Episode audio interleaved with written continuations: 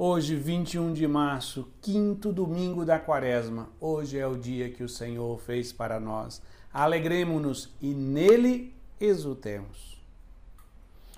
E assim iniciamos mais um programa, o Salmo do Dia. E o salmo de hoje é o Salmo 50, que nós vamos ler a terceira estrofe que diz: Dai-me de novo a alegria de ser salvo, confirmai-me com o espírito generoso Ensinarei vosso caminho aos pecadores, e para vós se voltarão os transviados. Ensinarei vosso caminho aos pecadores.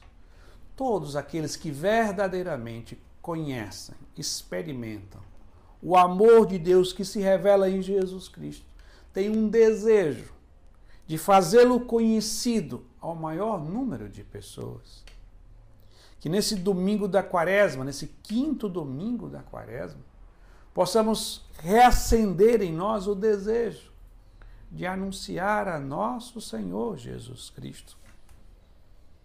Aquele único que pode realizar os desejos mais profundos de felicidade, de beleza, de bondade, de verdade que existe no coração humano.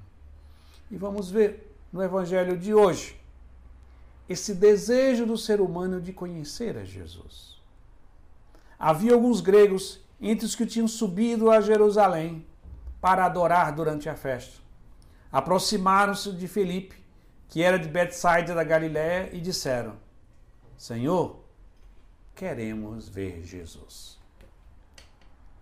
O desejo dos gregos de querer ver Jesus precisa ser compreendido na perspectiva do Evangelho de João. No Evangelho de João, os verbos são muito mais do que a apresentação de uma ação ou de um desejo. Tem uma manifestação íntima e profunda. Então, ver no Evangelho de João não é ver. Deixa eu dar uma olhadinha, eu queria dar uma olhadinha aí para ver alguma coisa. Não, ver significa conhecer profundamente. Um conhecimento que é ao mesmo tempo intelectual e afetivo, que gera um encontro amoroso, um conhecimento amoroso. É isso que os gregos pedem. Eles querem ver Jesus, já apresentando todo o desejo que ao longo dos séculos, aqueles que não eram judeus, como os gregos, iriam manifestar o seu desejo de conhecer a Jesus. Mas Jesus dá um passo a mais. Se você deseja realmente conhecer quem é Jesus, ele diz no Evangelho: Em verdade, em verdade vos digo, se o grão de trigo não cair na terra, não morre, ele não continua só, ele continua só um grão de trigo. Mas se morre, então produz muito fruto. É essa a resposta que Jesus dá aqueles que desejam vê-lo. É o grão de trigo. E o grão de trigo que cai na terra representa a sua paixão e morte. É ele que morre caindo na terra e vai produzir o fruto da nossa salvação.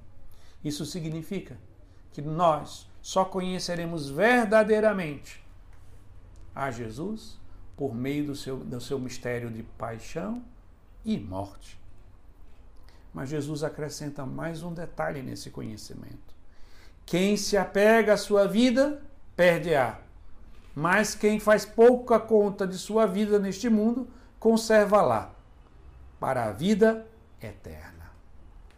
Então, para conhecer Jesus, primeiro precisa contemplar Jesus na cruz.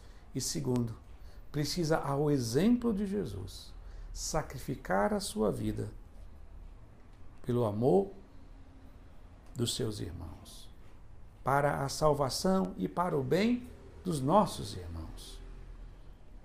E assim nós concluímos mais uma vez o nosso programa rezando a terceira estrofe do Salmo 50 que diz: